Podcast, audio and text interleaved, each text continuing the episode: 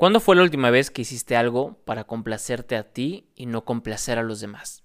¿Cuándo fue la última vez que te compraste ropa porque a ti te gustó? ¿Cuándo fue la última vez que hablaste porque tú quisiste hablar? ¿Cuándo fue la vez que opinaste porque quisiste hablar y opinar y expresarte y comunicar?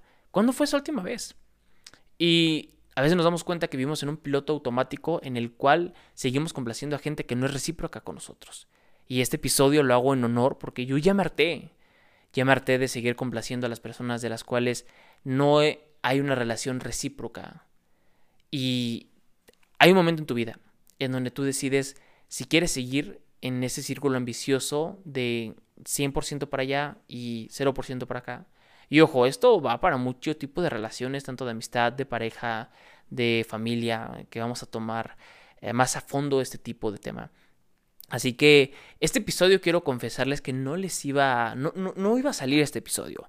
¿Por qué? Por muchas cosas, porque obviamente uno se ahorra decir experiencias, se ahorra decir lo que, lo que ha sentido, lo que ha vivido o el cómo lo ha vivido. Y llega un punto en donde llega la última gota que derrama el vaso y dices, voy a expresarlo, porque ya me harté.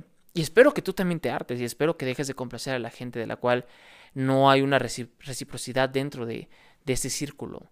Así que, de hecho, hace, hace unos días estaba hablando con mi madre y le dije eso, le dije, yo ya me harté, me harté de, de, complacer. Pero me dijo, ¿en complacer en qué aspecto? ¿En qué modo? ¿Cómo complaces a la demás gente? Y a veces el acto de complacer empieza cuando nos ahorramos palabras, cuando ya no nos expresamos, cuando le damos ese gusto a alguien y nos cambiamos de ropa, eh, tantas cosas que también llegan a, tener un ambiente tóxico. Así que desde ahí empieza también a complacer a otra persona. Y así que aquí va una pregunta bien esencial y bien importante. ¿Por qué quieres complacer? Este podcast, este episodio va a ir hasta lo más profundo del por qué eres lo que eres y por qué crees lo que crees. Así va, va. Este episodio no es para cualquiera. Pero ¿por qué, ¿por qué quieres complacer? ¿Cuál es ese motivo? ¿Para que la otra persona no se enoje contigo? O para que no se esfume de tu vida, no se largue, no desaparezca. ¿Por qué quieres complacer a alguien? Y muchas veces complacemos a la gente porque no sabemos lo que realmente nosotros queremos. Y tampoco exigimos lo que merecemos, ni lo que queremos, ni mucho menos lo que valemos. Por supuesto, en ocasiones que nos quedamos en relaciones en donde solamente va el 100% para allá, nada es recíproco, y esperamos ahí a que un día la persona cambie y, spoiler, esa persona nunca va a cambiar. Y estamos ahí complaciendo y complaciendo y complaciendo. Ah, pero ¿cómo crees? Si no, ¿Cómo crees que voy a terminar una relación si llevamos dos años, tres años? Llevamos mucho tiempo juntos. Y pues a veces es más grande la costumbre que el amor. Creo que así es una canción. Pero ahí está la cosa. ¿Cuántas veces te has puesto a pensar que has complacido más a los demás que a ti? Y ojo, no quiero que me malinterpreten esta información porque es padrísimo cuando complacemos, cuando hacemos actos desinteresados por personas que no conocemos, cuando ayudamos a gente externa a nosotros y ahí sí no esperamos nada a cambio porque viene del corazón, viene aquí desde lo más dentro de nosotros y esperamos de buena voluntad que a esa persona le vaya bien y que florezca en la vida. Pero cuando es dentro de una relación, cuando es dentro de, de, nuestra amistad, de nuestra familia o de nuestra relación amorosa, sentimental, por supuesto que estás en tu derecho de exigir por supuesto que es en tu derecho de decir, yo quiero esto, yo exijo esto. ¿Por qué? Porque yo lo doy. Y si crees que eso es un acto egoísta y me decir que eh, dar todo sin esperar nada a cambio, sí, estás bien y te comprendo a la perfección ese término y es muy válido dar todo sin esperar nada a cambio. Pero a veces esto lo tomamos tan literal que nos partimos en un millón de pedazos por personas que no se parten ni siquiera en dos. Y eso es el punto que quiero llegar con este video. Quiero llegar a que tantas veces que hemos vivido en piloto automático, y pregúntate, ¿cuántas veces, cuántos años, cuántos días he vivido en piloto automático sin preguntarme qué es lo que soy, qué es lo que me gusta, por qué creo lo que creo, por qué amo lo que amo, por qué me gusta lo que me gusta, por qué desayuno como desayuno, por qué como como como, por qué hago ejercicio como lo hago? Hay tantas cosas que tú deberías de replantearte porque por supuesto ya nacemos con religión, ya nacemos con estatus, ya nacemos con un millón de cosas que ya vienen dentro de nosotros y hay muchas cosas que no vas a poder cambiar y eso es clarísimo, pero muchas otras cosas, como lo emocional y la manera en la que nos sentimos, depende de lo que nos rodea. Eso sí podemos cambiarlo, eso sí podemos transformarlo, eso sí podemos lanzarlo y, y hacer una mejor versión de nosotros mismos. Y con esto no me refiero con el típico echaleganismo, ¿no? De que vi una película y por supuesto que todo el mundo tiene la oportunidad. No todos tenemos las mismas oportunidades, y eso es claro, no todos tenemos las mismas oportunidades. Muchos nacemos con diferentes contactos, diferentes recursos, diferentes lugares en el mundo que también te abren más accesibilidad a diferentes cosas en la vida. Pero aquí va más adentro, es, es, es abrir una conciencia dentro de ti y preguntarte y replantearte el por qué crees el por qué sueñas con lo que sueñas y si tu meta de la vida realmente es una meta real. Y con meta real me refiero a que si es una meta dada por ti, porque tú la quisiste, no porque papá te lo dijo, o mamá te lo dijo, o es el sueño frustrado del abuelo, o el sueño frustrado de la abuela, porque tú quieres esa meta. Replantéate. Lo que quiero lograr es por mí o por un sueño frustrado de alguno de mis padres. Aguas, que es bien importante ese aspecto. Así que replantéate. ¿Estoy viviendo en modo automático? Y si es así, ¿qué puedo hacer para cambiarlo? ¿Cómo puedo cambiar ese chip? ¿Cómo puedo cambiar la manera en la que pienso? Porque una vez que cambias la manera en la que piensas, cambia tu manera de vivir. Hay un dicho, hay una frase que me encanta y dice, no le veas a la gente cómo es de rica, sino ve la manera en la que vive. Y eso te va a revelar una gran verdad de cómo es esa persona. Así que si tú quisieras conocer a alguien, si tú quisieras medir el éxito de una persona, ve la manera en la que vive.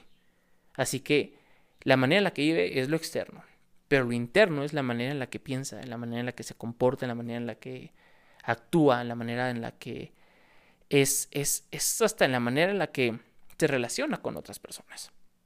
Así que llega un punto donde de verdad tienes que replantearte tantas cosas en tu mente. Y eso es súper cliché y tenemos ejemplos clarísimos de que cuando a alguien le preguntas por qué crees lo que crees, es porque a veces vamos tanto en piloto automático porque ya no sabemos por qué creemos lo que creemos, por qué soñamos lo que soñamos, por qué estamos donde estamos. Así que este episodio es para enfocarte a ti y replantearte una vez más, ¿por qué haces lo que haces? Y cuando uno empieza a cuestionarse su propia existencia, cuando uno empieza a cuestionarse su modo de vivir, a cuestionarse su modo hasta de amar, su modo de sonreír, su modo de relacionarse, su modo de perdonar. Cambia, cambia todo lo que existe aquí adentro. Vienen muchas personas conmigo y me dicen, me gustaría cambiar el mundo, me gustaría cambiar mi país, el municipio, el estado, pero tienes un trabajo aquí en tu casa. Empieza cambiando tu casa, empieza cambiando tu casa, empieza reuniendo a, a tus integrantes de la familia, empieza perdonando, empieza llamando a aquella persona que ya no llamas. Tal vez no vas a cambiar el mundo entero, pero sí vas a cambiar el mundo de una persona. Así que empieza cambiando, a lo mejor lo más pequeño que se encuentre en tu habitación, cambiarlo en ese modo. Hay muchas maneras de replantearnos y, reafirmar nuestras creencias. Y algo tan padre y algo que, es increíble, y es que si tú te planteas algo, te cuestionas, ¿por qué creo esto? ¿Por qué he hecho esto? ¿Por qué he logrado esto? Y aún así, ya replanteándotelo, pero de una manera crítica, no constructiva, crítica real, y aún sigues creyendo en ello, significa que tu creencia es más fuerte que nunca. Porque a pesar de que lo volviste a analizar, a criticar y a cuestionarte y sigues creyendo en ello, es porque reafirmas esa fe, reafirmas ese conocimiento y reafirmas esa creencia. Así que es mejor. Así que el día de mañana, ni siquiera tienes que ir ahorita con tu terapeuta o con tu psicólogo para replantearte las cosas. Basta con sentarte, con ponerte tú solo, o si quieres en tu cuarto, cuando estés solo con tu almohada, preguntarte, Pregúntate, ¿por qué, por qué, por qué soy así? ¿Por qué soy así? ¿Qué me gusta? ¿Realmente me gusta lo que me gusta? Muchas veces me, me dicen a mí, es que me da miedo separarme de una relación de la cual ya tengo 6, 7 años o 15 años y ya nos casamos, ¿no? Eh, creo que, que el divorcio es un fracaso. Yo les digo, no es cierto. Un fracaso es quedarse en un lugar donde tú ya no te sientas feliz. Eso es un fracaso, en cualquier aspecto de la vida. También como las personas que están en oficinas o están trabajando o están en cualquier ámbito económico, laboral, en donde odian su trabajo, pero como ganan bien, pues prefieren, prefieren martirizarse, prefieren estar... ¿Sí? ¿Sería martirizarse? Mm. Están sufriendo. Hay una dolencia ahí. Pero ganan bien, ¿no? Así que, ¿qué, ¿cuál es el costo de tus sueños? Cuál es el costo o qué estás pagando para no haber hecho lo que tú siempre quisiste haber sido. Y es aquí donde llega una responsabilidad bien grande y es decidir quién quiere ser, decidir lo que merece ser, no quién quiere ser, lo que merece ser. Y honrar, honrar el pasado y no repetir patrones de mamá, de papá, de abuelo, ¿no? Porque se viene a enojar y hay que ser complaciente con ellos para que no se enojen con uno. No. Llega un punto en tu vida donde tu vida, tú como ser individual e independiente, se separa de la vida de los padres y la vida de los amigos y de la pareja y y si al fin del día, si tu pareja, tus amigos, tu familia no te apoya, no te da su aprobación, que una pareja que no te apoya, ya ahí es tu culpa, porque tú escogiste esa pareja, pero será más tu culpa si te sigues quedando con esa persona. Igual con tus amigos, porque tú también los escoges. Recuerda que somos el promedio de las cinco personas. Así que replantéate una vez más. Replantéate el por qué estás con ese tipo de personas. Y igual, si después de habértelo replanteado sigues con esas personas, afirmas de que esas personas merecen caminar contigo, merecen estar a tu lado. Así que este episodio es justamente eso, para analizar a profundidad lo que tú eres y, y yo un momento en mi vida donde ya me harté, me harté de complacer a las demás personas que, que me rodean, encallarme en momentos donde no me tuve que haber quedado callado. Y con esto no significa que que voy a hablar por hablar o, o enojarme. No, no para nada. Yo tengo mucho coraje, es la verdad, tengo coraje, pero un coraje bien canalizado y un coraje centralizado y un coraje enfocado en triunfar por mí, para mí y porque yo lo deseo. Si me voy al gym, que de hecho acabo de salir del gym, si me voy al gym va a ser por mí, no para impresionar a tal fulana o X No, ya no es por complacer a los demás o para que veanme. Estoy guapo, ¿no? Ya no es así. Ya es por complacerme a mí, porque yo me veo y si me subo una foto es porque yo me siento bien.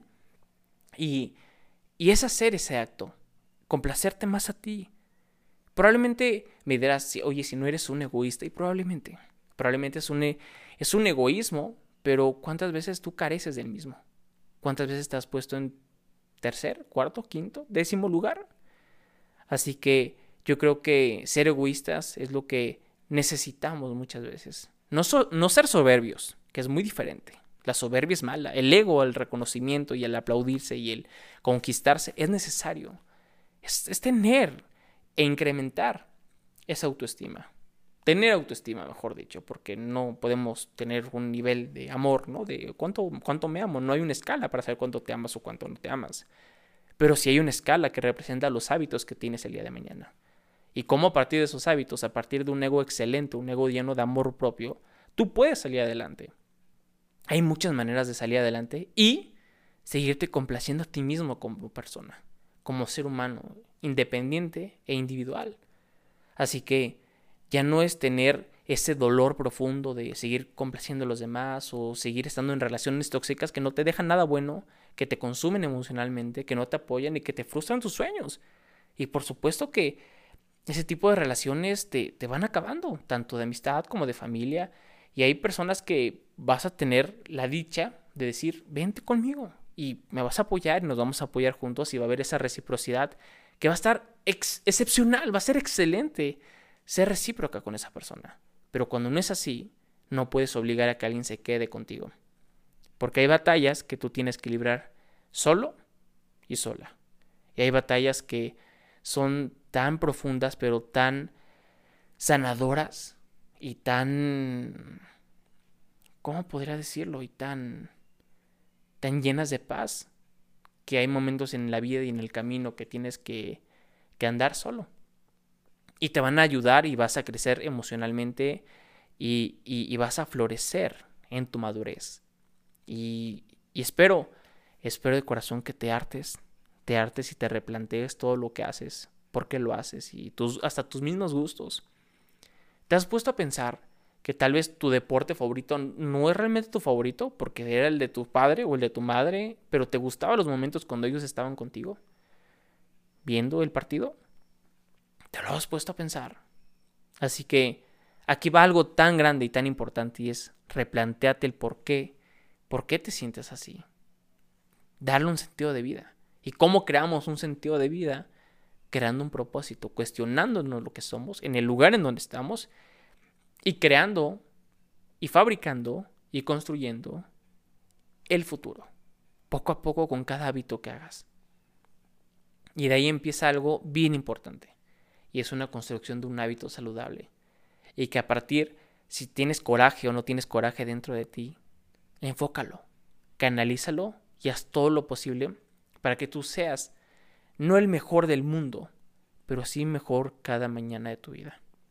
De ahí se centra todo el poder y el enfoque y canalizarlo a mejorar como persona y en tu desarrollo. Así que este episodio seguramente, y espero de corazón, que te esté replanteando tantas cosas, que te ayuda a liberarte emocionalmente de algo que hayas traído cargando. Y recuerda que la prisión más terrible que existe en el mundo no es la que tiene más barreras o lo que tiene más muros grandes o que tiene más seguridad, es aquí.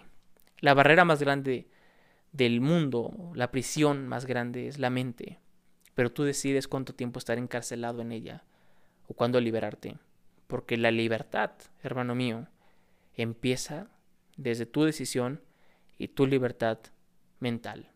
De ahí empieza. Hay personas que son libres por la vida, pero tienen un encierro mental que, que es una prisión. Así que recuerda que, que primero estás tú y lo vales y lo mereces. Y si hay personas que no concuerdan contigo, que no quieren recorrer esos pasos contigo, ábrele las puertas, pero bien abierta, para que se vayan de tu vida. Y agradeceles, sobre todo agradeceles. Yo soy lo que soy por las personas que están y no están en mi vida. Pero es, es dar un vistazo a tu conciencia y abrir ese despertar que todos necesitamos. De corazón, espero que te hartes de tu modo de vivir, de tu modo de relacionarte, de tu modo de, de ligar. Hártate de todo y pregúntate el por qué lo haces, para que así puedas mejorar hoy mañana y siempre. Recuerda que siempre es una decisión ser quien merecemos ser. Decide ser quien merece ser. No hay más. Les agradezco enormemente que estén en este episodio. Espero que les haya encantado. Califiquen este podcast que me ayuda muchísimo. Suscríbanse, comparte esto a alguien que lo necesite o pónganlo en la sala o en póngaselo a, algún familiar de ustedes, envíes para que despiertes, para que ya no repitas patrones. Y al final del día es eso, replantearse, no importa la edad que tengas, si tienes 70, 80, 90. Hay una frase que me gusta y dice, mientras estés respirando significa que aún hay esperanza. Así que, why not? Atrévete. Atrévete. Porque vida no solo hay una. Vida muchas veces. Muerte una pero hay que aprender a valorar el tiempo en el que estamos y sobre todo aprender y vernos y decir, yo valgo la pena. Es el momento, es la hora y es el tiempo. Les envío un beso enorme. Bye bye.